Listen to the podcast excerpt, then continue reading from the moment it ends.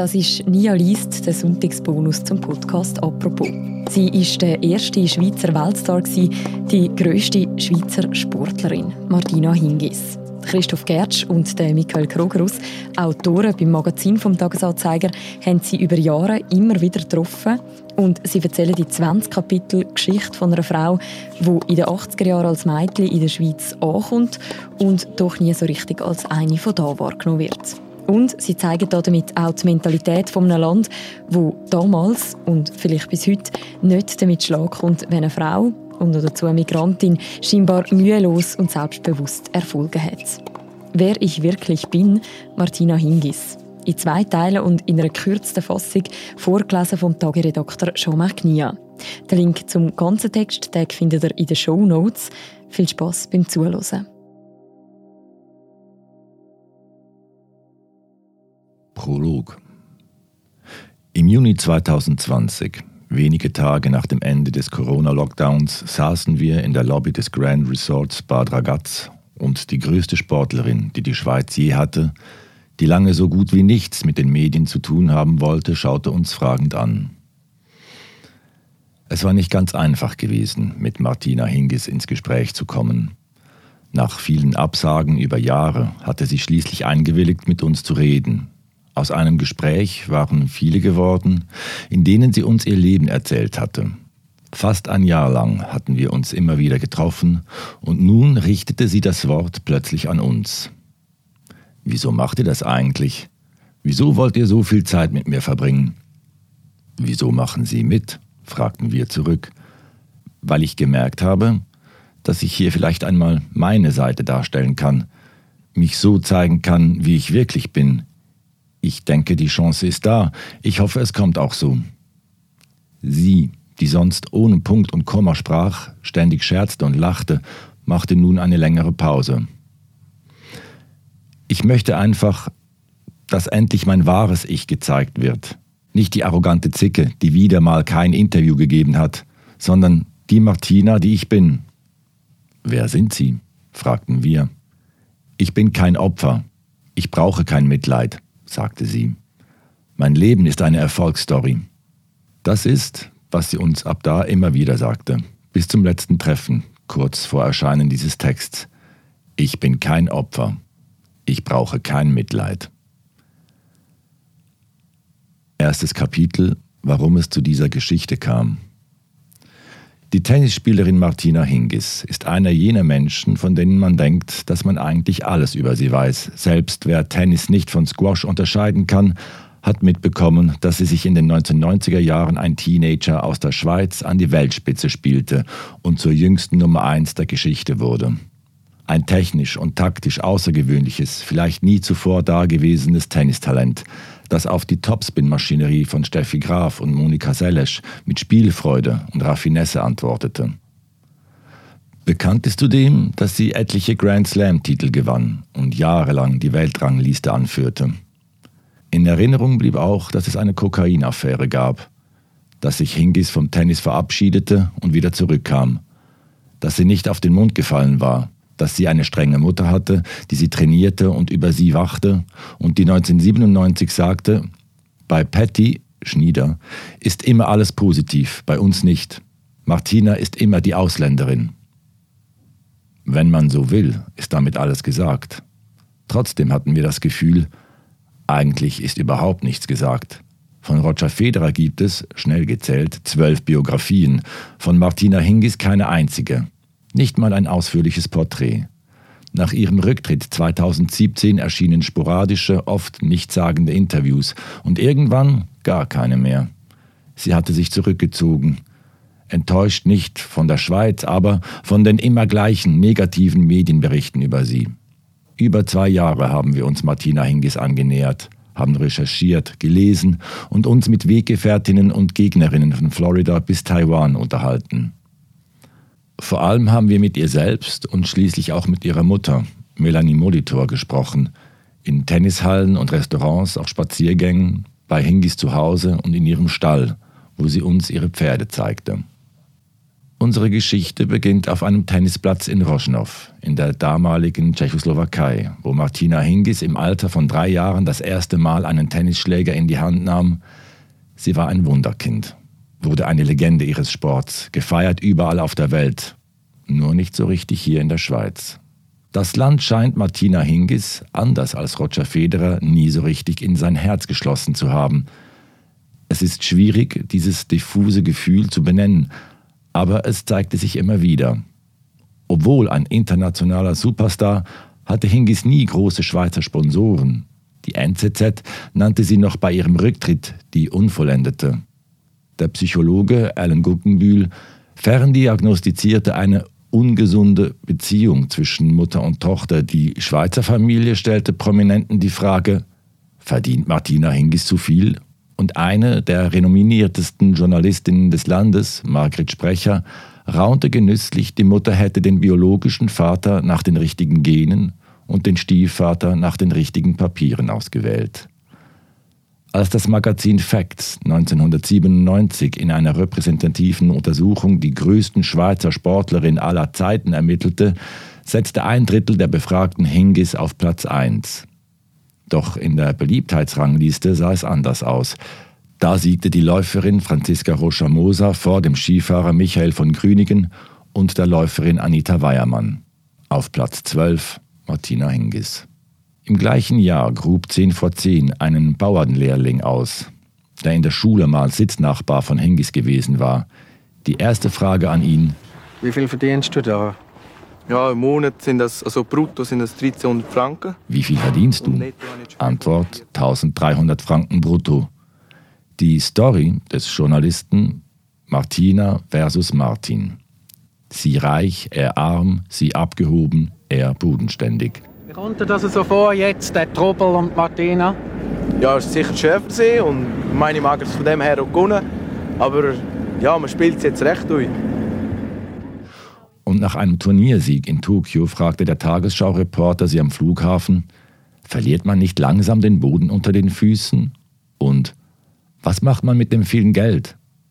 Martina Hingis entsprach offensichtlich nicht dem Bild, wie Frauen und besonders Einwanderinnen in der Schweiz sein sollten. Sie war zu aufmüpfig, zu selbstbewusst und zu erfolgreich. Ich habe dieses Bild von mir nie verstanden, sagt sie uns einmal. Ich hatte nie ein Problem mit der Schweiz und ich glaube auch nicht, dass die Schweizer mit mir eines hatten. Im Gegenteil, wenn mir heute Menschen im Bus sagen, wir sind aufgestanden mitten in der Nacht wegen ihnen, haben ihnen zugeschaut und uns mit ihnen gefreut, dann denke ich, ich bin hier zu Hause, hier bin ich glücklich.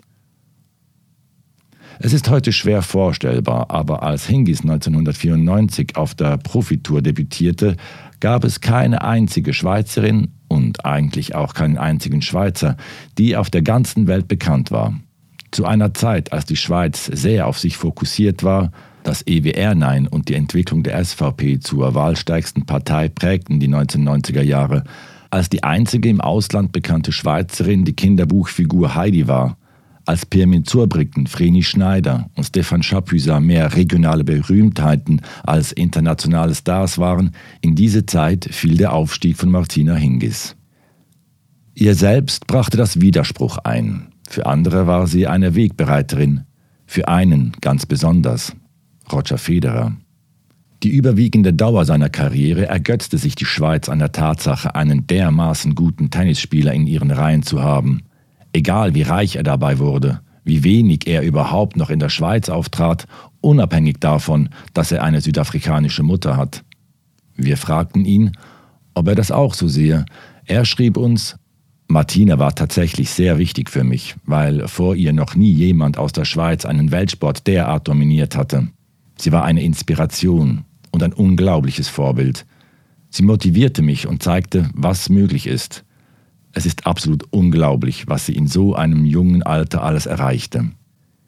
Die erste Schweizerin, die man nicht nur in ganz Europa, sondern auch in Asien, Südamerika, Australien und in den USA kannte, die beim legendären Talkmaster David Letterman ebenso lässig auftrat wie in japanischen Spielshows, die Millionen verdiente und um die Welt chattete. Kurz, der erste Schweizer Superstar war ein Teenager, eine Frau, eine Migrantin.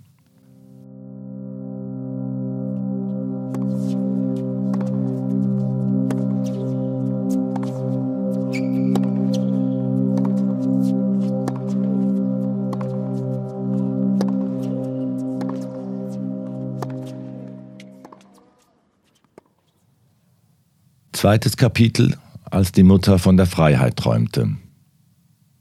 Melanie Molitor kam 1957 in Roschnow zur Welt, einer Kleinstadt in Mähren im tschechischen Teil der Tschechoslowakei. Ihre Mutter war Schulleiterin, ihr Vater Landschaftsarchitekt. Er stammte aus der rumänischen Walachei und war für Melanie Molitor eine prägende Figur.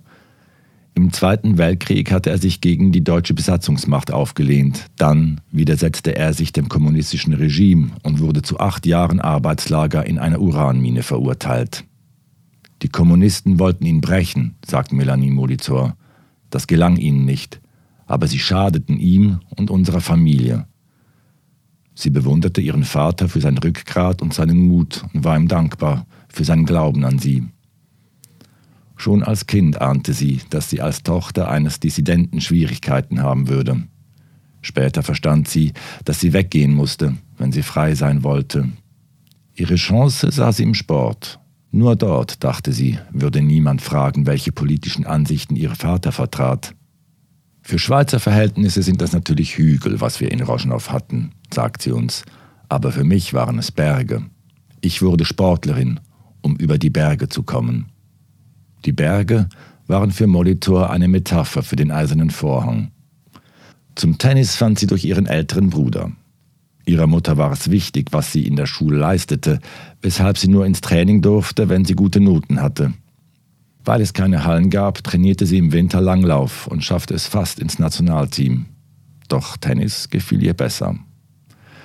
Mit 20 ging Molitor nach Kosice, eine Stadt im slowakischen Teil der damaligen Tschechoslowakei, und nahm das Angebot an, für den dortigen Tennisclub bei den Vereinsmeisterschaften anzutreten.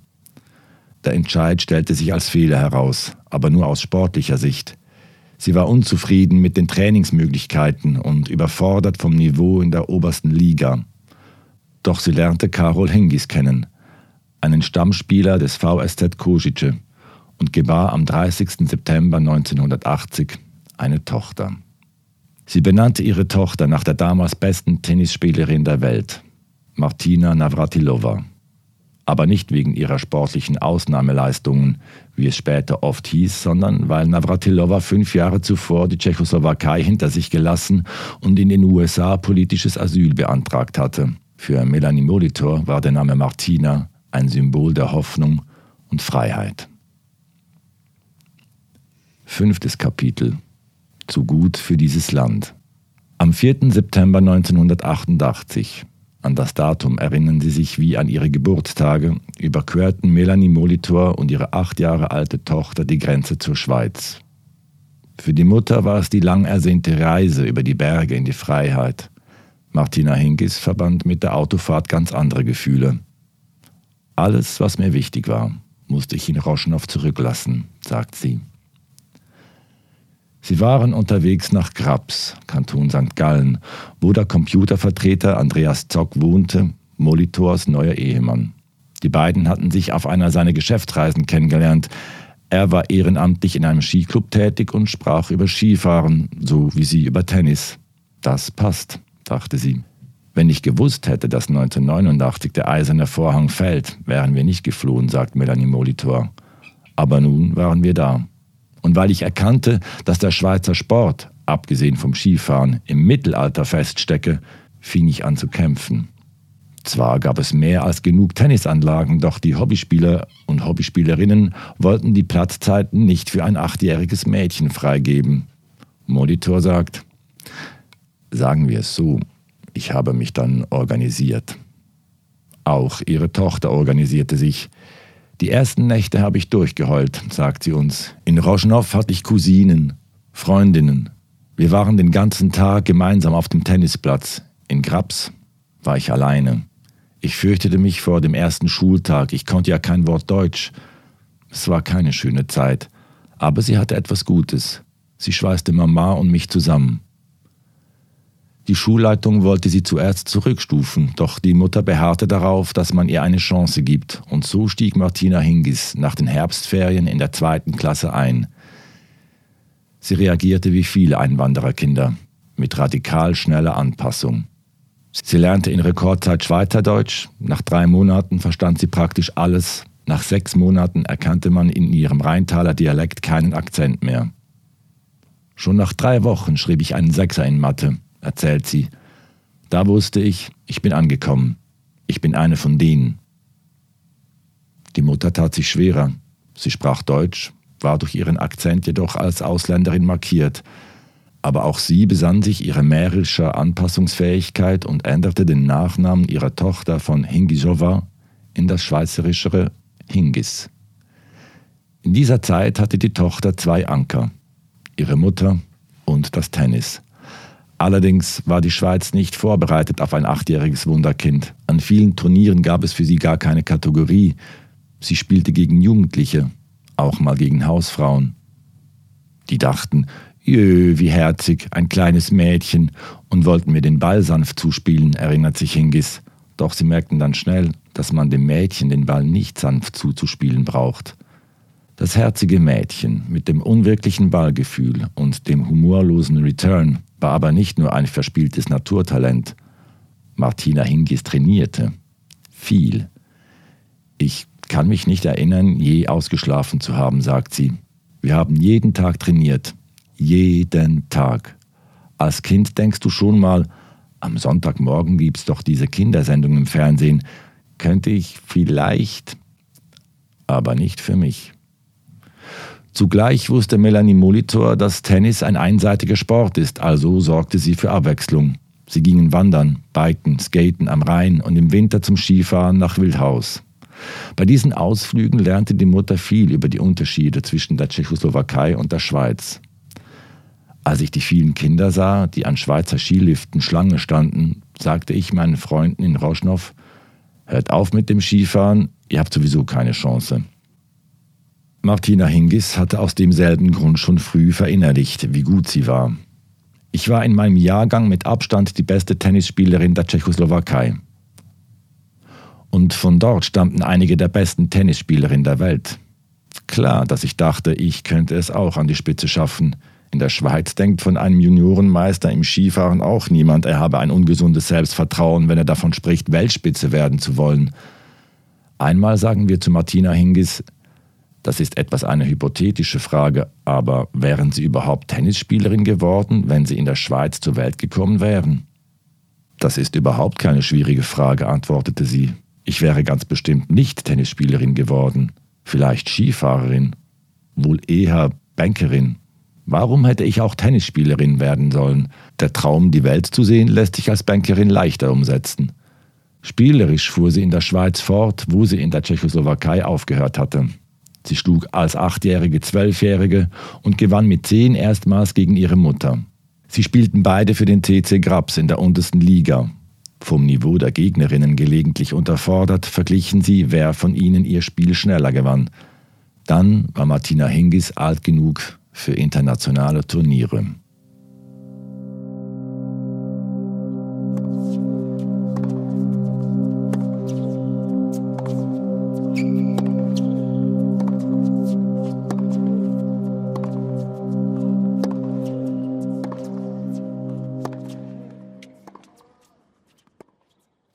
Achtes Kapitel.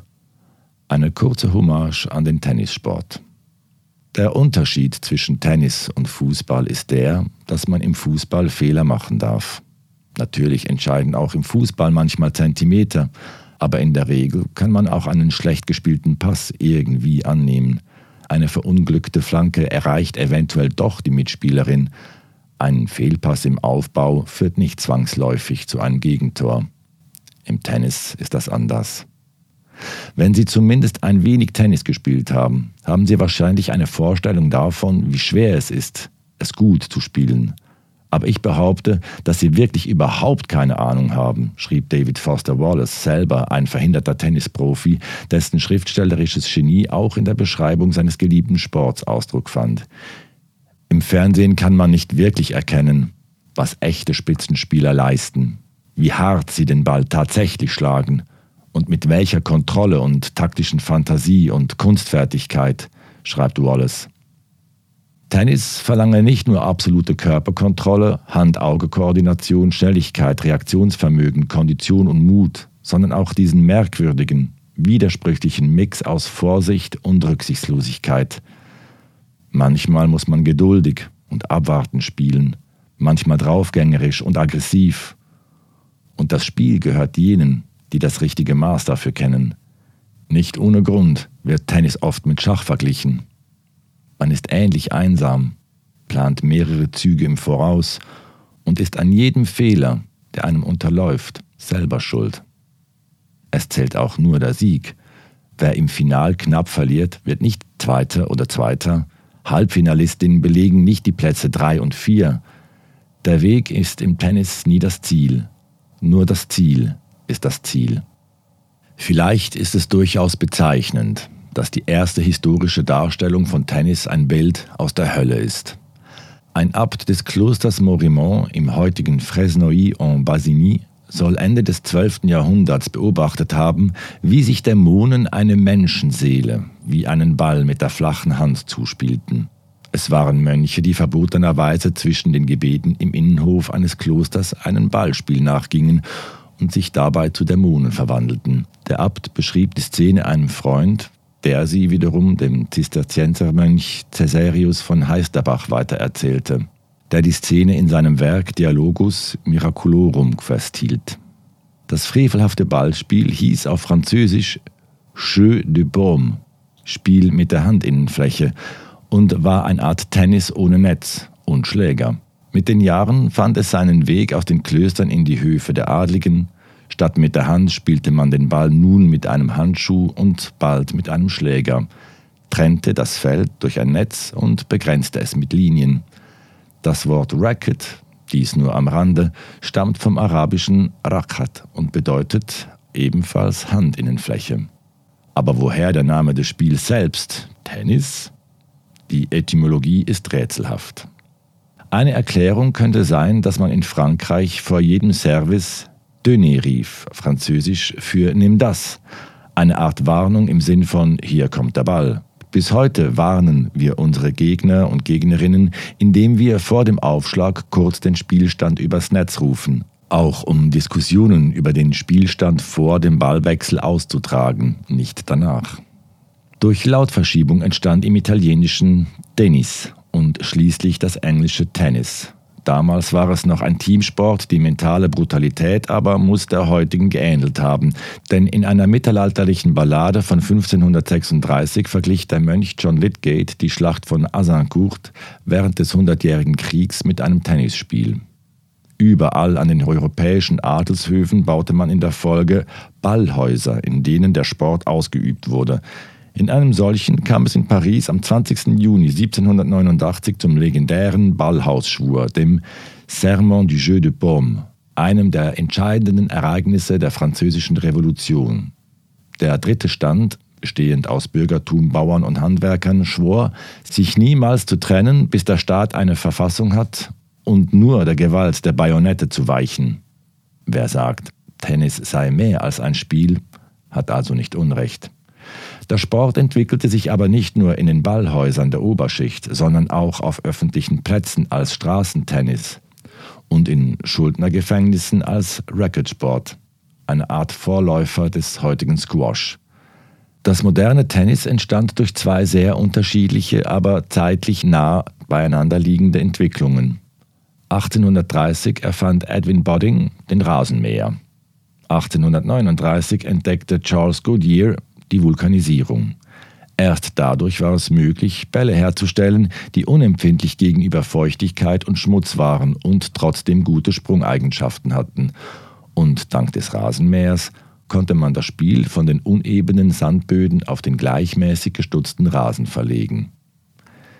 Die meisten populären Sportarten im damaligen viktorianischen Großbritannien waren Ruhe- oder steife Angelegenheiten wie Rugby, Cricket und Fußball. Tennis hingegen war künstlerisch und subversiv. Beide Geschlechter spielten es, oft sogar zusammen. Ein Tennisspiel wurde nicht mit Kraft und Ausdauer gewonnen, man siegte durch Geschicklichkeit. Langsam entwickelten sich auch Regelwerke und Meisterschaften und man begann Ergebnisse und Rekorde festzuhalten. Etwas, das im Mittelalter und in der Renaissance völlig unbedeutend gewesen war. Ein Major namens Walter Clopton Wingfield brachte schließlich eine bis heutige gültige Akribie in den Sport. Er machte aus dem vogelfreien Spektakel ein geschlossenes System, dessen Regeln streng befolgt werden. Übertretungen werden nicht nur angezeigt, man ruft sie laut aus. Out. Neuntes Kapitel. Das unglaubliche Jahr 1997. Als Martina Hingis am 4. Oktober 1994 in Zürich auf der Profitour der Women's Tennis Association WTA debütierte, war sie gerade 14 Jahre alt geworden. Ihre Gegnerin, eine um 15 Jahre ältere Amerikanerin, hieß Patty Fendick und war die Nummer 45 der Weltrangliste. Nummer 45 klingt nach nichts. Aber es bedeutet, dass auf der ganzen Welt nur 44 Frauen besser sind als du. Seit mehr als einem Jahr diskutierte die Tennisszene eine Frage besonders heftig. Welches Mindestalter sollte eine Spielerin haben, um zur Tour zugelassen zu werden? Im Frühling 1993 hatte Hingis als jüngste Spielerin der Geschichte den Juniorinnenwettbewerb des Grand Slam Turniers in Paris gewonnen. Sie war zwölf, ihre Gegnerin 18.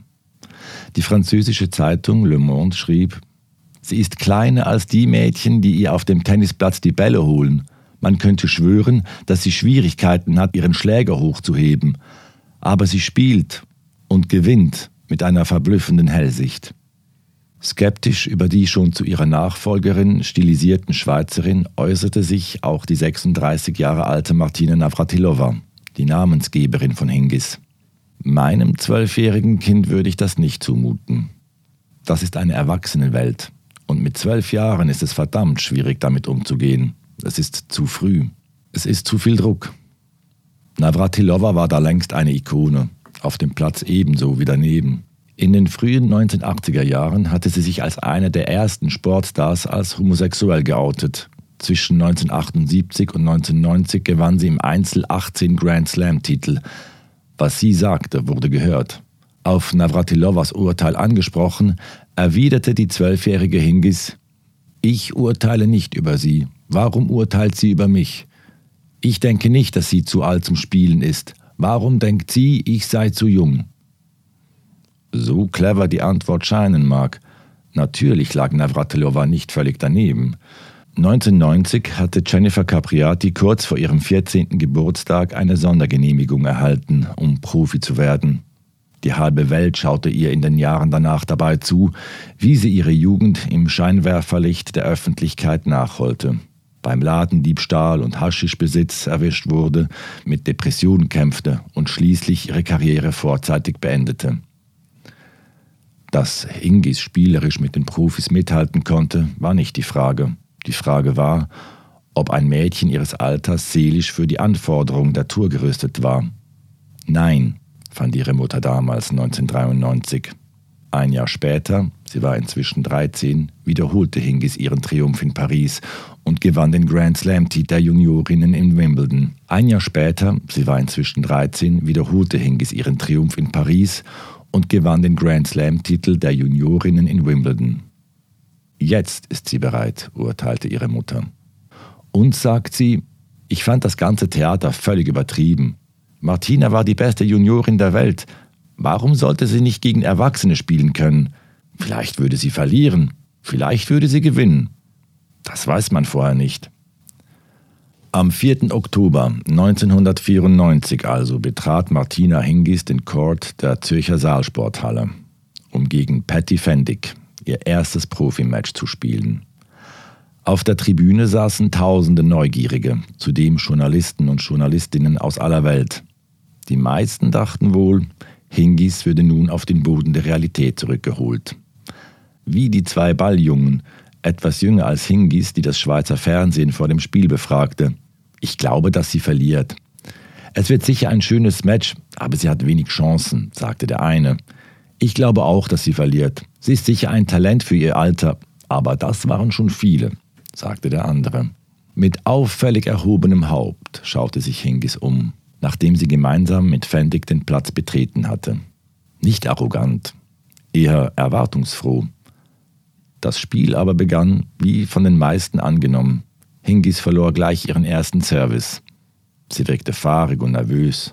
Doch langsam, beinahe unmerklich, veränderte sich etwas. Hingis schlug die Bälle nicht härter als Fendig. Sie machte keine direkten Punkte und diktierte auch das Spiel nicht. Dazu fehlten ihrer Schlägen die Kraft und die Präzision. Aber sie durchschaute Fendigs Pläne und verführte die viel erfahrenere Gegnerin zu Fehlern. Sie spielte noch nicht spektakulär, sie machte nur einfach im richtigen Moment den richtigen Schlag. Schon zu diesem frühen Zeitpunkt sah man ihr Markenzeichen.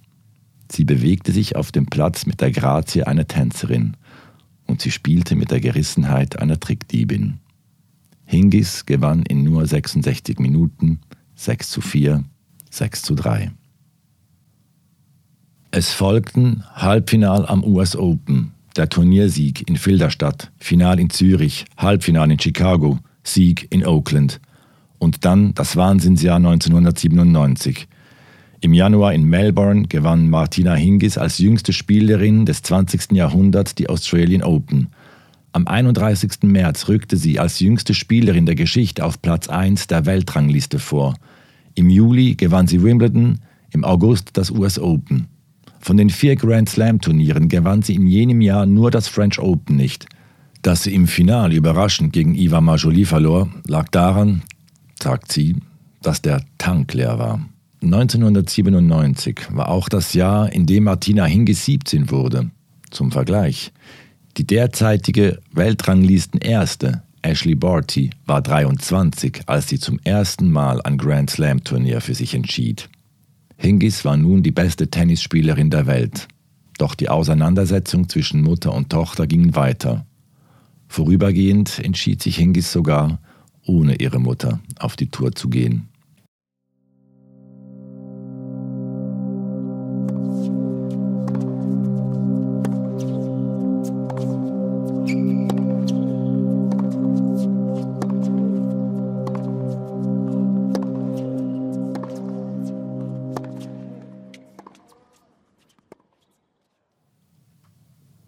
Elftes Kapitel. Auch der schwerste Tag geht irgendwann zu Ende. Am 5. Juni 1999 kam es in Paris zu einem lang ersehnten Duell. Die 18 Jahre alte Martina Hingis traf im Finale des French Open auf die 30 Jahre alte Steffi Graf. Die eine, Martina Hingis, wollte sich den einzigen Grand Slam-Titel holen, der ihr noch fehlte. Die andere, Steffi Graf war die größte Tennisspielerin seit Martina Navratilova und auf einer Art Abschiedstournee. Sie hatte 21 Grand Slam-Titel gewonnen, von Verletzungen geplagt, aber seit drei Jahren kein Final mehr erreicht. Dieses Spiel sollte die Beziehung zwischen Hingis und der Schweizer Öffentlichkeit auf einen neuen Tiefpunkt bringen. Doch wir finden in unseren Gesprächen mit ihr lange nicht den Mut, das ihr gegenüber zu thematisieren. Es gehört zu den vielen Ungereimtheiten des menschlichen Daseins, dass man sich nicht traut, das Naheliegende, das Offensichtliche, das Dringende anzusprechen. Weder mit den eigenen Eltern noch mit der ehemaligen Nummer eins der Weltrangliste. Die Erklärung dafür ist wohl banal. Wir wollen das Gegenüber nicht verletzen, fürchten einen Konflikt oder den Abbruch der Beziehung. An einem schönen Herbsttag, wir sitzen im Stübli eines ihrer Lieblingsrestaurants, beginnt Martina Hingis dann plötzlich selber davon zu reden. Die Begegnung war über Monate aufgeheizt worden, sagt sie. Es hieß ja immer, ich wäre gar nicht die Nummer eins, wenn Steffi nicht verletzt wäre. Ich wusste, dass die Leute das dachten und wollte beweisen, dass sie falsch lagen. Ich hatte Steffi schon dreimal geschlagen, zweimal in Tokio, einmal in Rom, aber dieses Spiel wollte ich so fest gewinnen wie keines zuvor. Ich wollte sie unbedingt schlagen und den Titel holen. Dass Graf überhaupt in den Final vorgestoßen war, mit qualvollen Siegen gegen Lindsay Davenport, die Nummer 2, und Monika Seles, die Nummer 3 der Welt, grenzte schon an ein Wunder. Und nun traf sie auch noch auf die Spielerin, die ihre Nachfolge angetreten hatte. Es war ein Duell zweier sehr unterschiedlicher Generationen und Spielstile. Auf der einen Seite Graf, deren Spitzname Fräulein Vorderhand sich auf ihren Hauptschlag bezog, der so vernichtend war, dass Gegnerinnen ihr mitunter ein ganzes Spiel lang nur auf die Rückhand spielten. Zudem verfügte sie über eine unglaubliche Beinarbeit und eine fehlerfreie Rückhand, die sie fast ausschließlich als Slice spielte. Auf der anderen Seite Martina Hingis, die Tennis spielte, als sei das Wort Ballgefühl allein für sie erfunden worden. Ballgefühl, was für ein schöner Ausdruck. Es bedeutet mehr als bloß richtig zum Ball zu stehen, den Schläger im korrekten Winkel zu halten oder den exakten Druck auszuüben. Es ist auch die Fähigkeit, Bälle, die andere nur mit größter Anstrengung erreichen, scheinbar mühelos übers Netz zu spielen. Hingis hatte Ballgefühl. Was anderen schwer fiel, fiel ihr leicht. Diese beiden Antipoden des Sports trafen nun also in Paris aufeinander. Hingis war die Favoritin, auch wenn sie Graf noch nie an einem Grand Slam Turnier geschlagen hatte. Anfang 1997 hatte Martina Hingis im deutschen Fernsehen gesagt, die Steffi ist zu lange raus aus dem Turnieren. Sie wird es nicht mehr schaffen, oben mitzuspielen. Und? Die Zeiten haben sich geändert. Nur die Deutschen können das anscheinend nicht akzeptieren. Es klang großmaulig, war aber vermutlich bloß ehrlich. Hingis hatte wirklich das Gefühl, sie sei besser und die Zeit von Graf vorbei.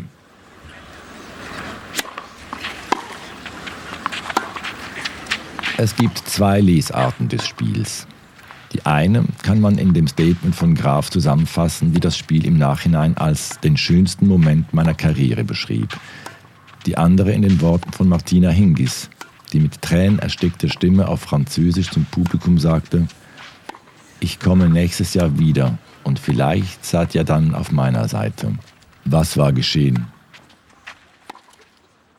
Das Tournoi de Roland Garros, so der offizielle Name, bietet im Vergleich zu Wimbledon eine lebendige, farbenfrohe, laute Kulisse. Das Publikum ist den peniblen Regeln des Sports gegenüber recht gleichgültig. Es gibt Zwischenrufe, Anfeuerungen, aber auch Buhrufe.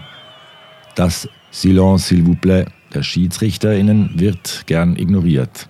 An diesem sonnigen Samstagnachmittag schien die Mehrheit der 16.000 Zuschauerinnen und Zuschauer, die sich für den Final in den Cours Philippe Chatrier drängten, eher von der Idee fasziniert, dass eine fünffache French Open-Siegerin ein letztes Mal an ihrer alten Wirkungsstätte siegt, als dass ein Teenager die Hierarchie durcheinander bringt.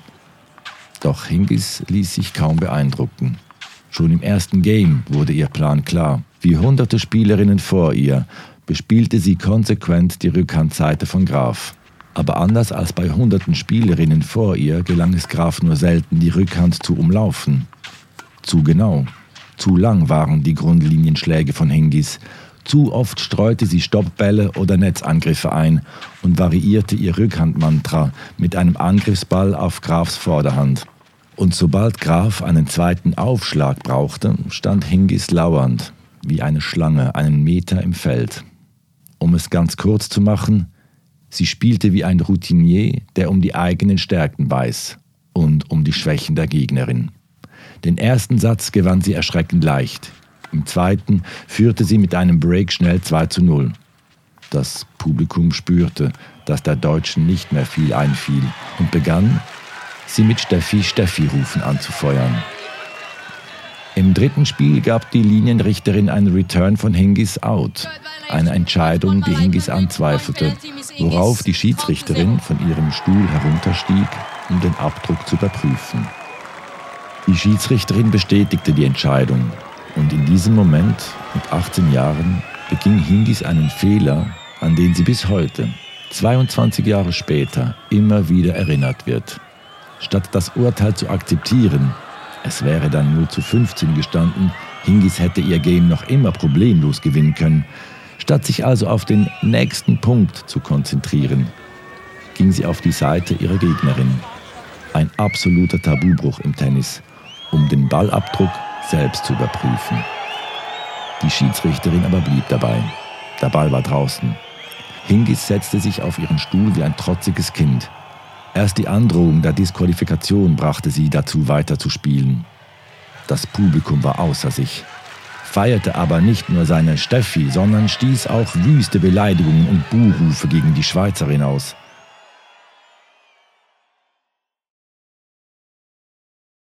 Drei Dinge muss man an dieser Stelle festhalten.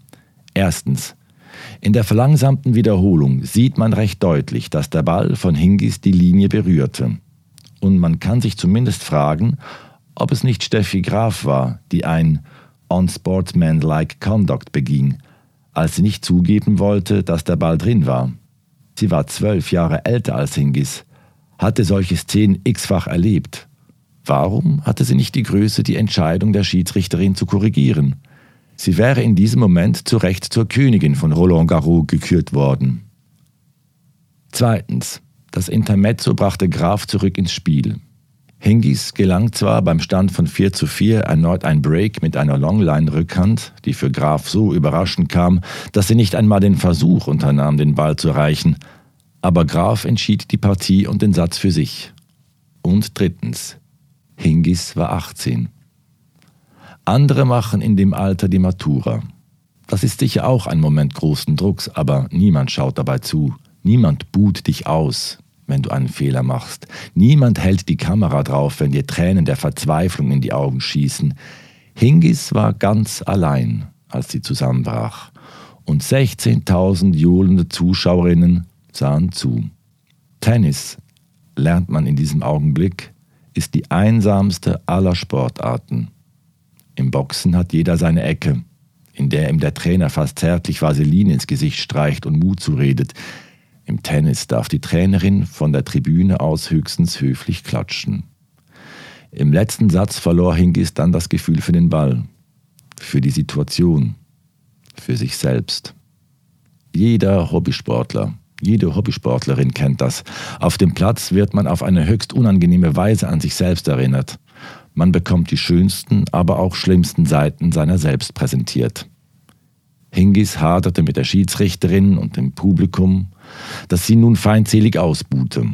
Sie war so frustriert, dass sie zum letzten Mittel der Gegenwehr griff. Grafs ersten Matchball wehrte sie mit einem unsportlichen Une-Ufe-Aufschlag ab, was aber weniger Ausdruck von Arroganz war als ein Einblick in ihre Verzweiflung. Als wolle sie das offensichtliche Ende irgendwie doch noch abwehren, servierte Hingis beim zweiten Matchball wieder von unten und begann direkt im Anschluss eine Diskussion mit der Schiedsrichterin, diesmal wegen der Pfiffe von der Tribüne. Graf stieß dazu und sagte die legendären Worte Are we gonna play tennis or are we talking a little bit? We play tennis? Okay. Hingis verlor das Spiel und die Fassung. Unter dem Jubel der Zuschauerinnen und Zuschauer ging sie weinend vom Platz, ohne die Ehrung abzuwarten. Wenn meine Mutter nicht da gewesen, wäre ich nicht zurückgegangen, erzählt sie uns. Ich dachte, die wollen mich umbringen. Melanie Molitor sagt, ich persönlich wäre auch nicht zurück. Nie würde ich in einer solchen Situation zurückkommen.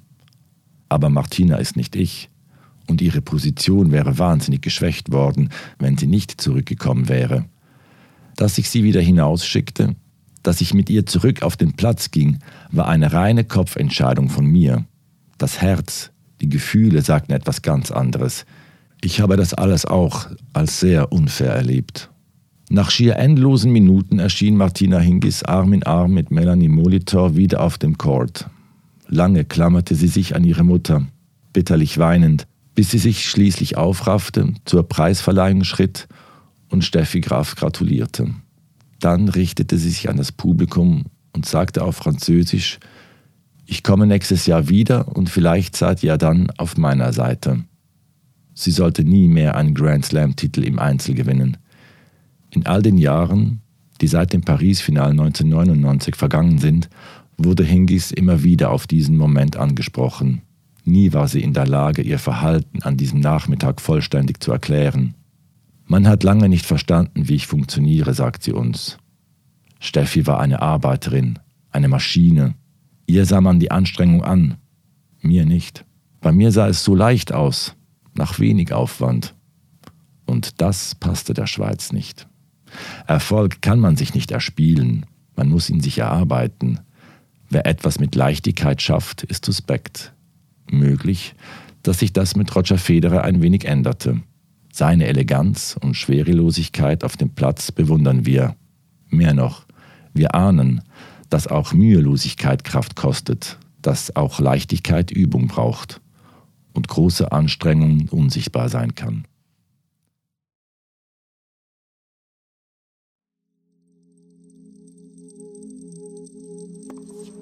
Das ist eine kürzte Fassung vom Magazintext «Wer ich wirklich bin» Martina Hingis. Den Link zum ganzen Text gibt es im Beschreib zu dieser Episode. Und der zweite Teil, vorgelesen von Jean-Marc Nia, gibt es nächsten Sonntag. Bis dann, macht's gut. Ciao miteinander.